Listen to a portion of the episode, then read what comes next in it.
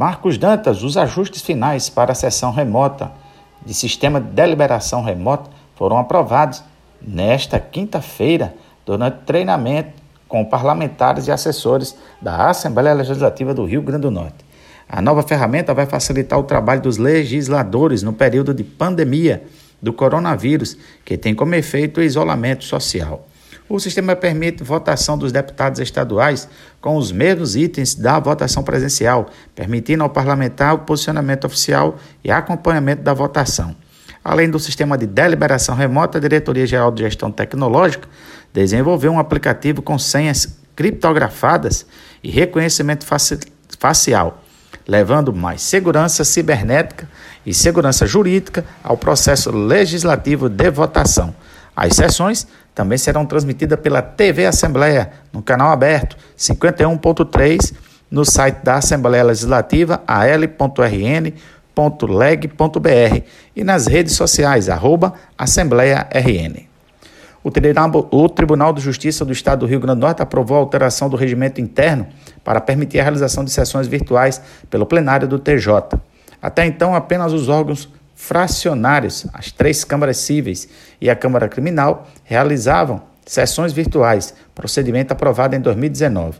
De acordo com a emenda regimental 30 de 2020, o Tribunal Pleno se reunirá semanalmente em sessão ordinária, de forma virtual e alternadamente presencial. A sessão virtual terá início na segunda-feira, às 8 horas, e será encerrada às 18 horas da sexta-feira.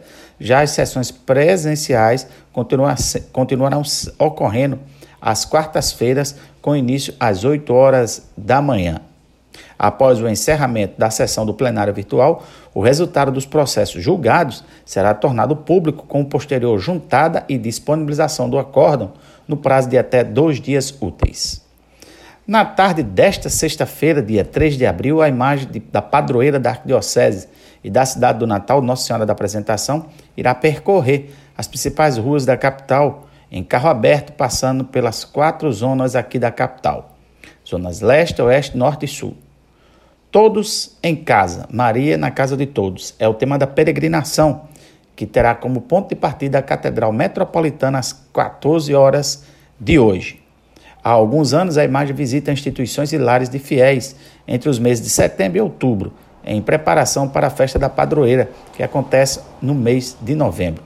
A peregrinação, que vai acontecer no dia de hoje, é especial diante das circunstâncias e do dramático cenário vivido pela população por conta do novo coronavírus. As pessoas poderão acompanhar o percurso através das redes sociais da paróquia da Catedral Paróquia da Catedral de Natal, arroba Paróquia da Catedral de Natal, ou através da rádio 91.9 FM.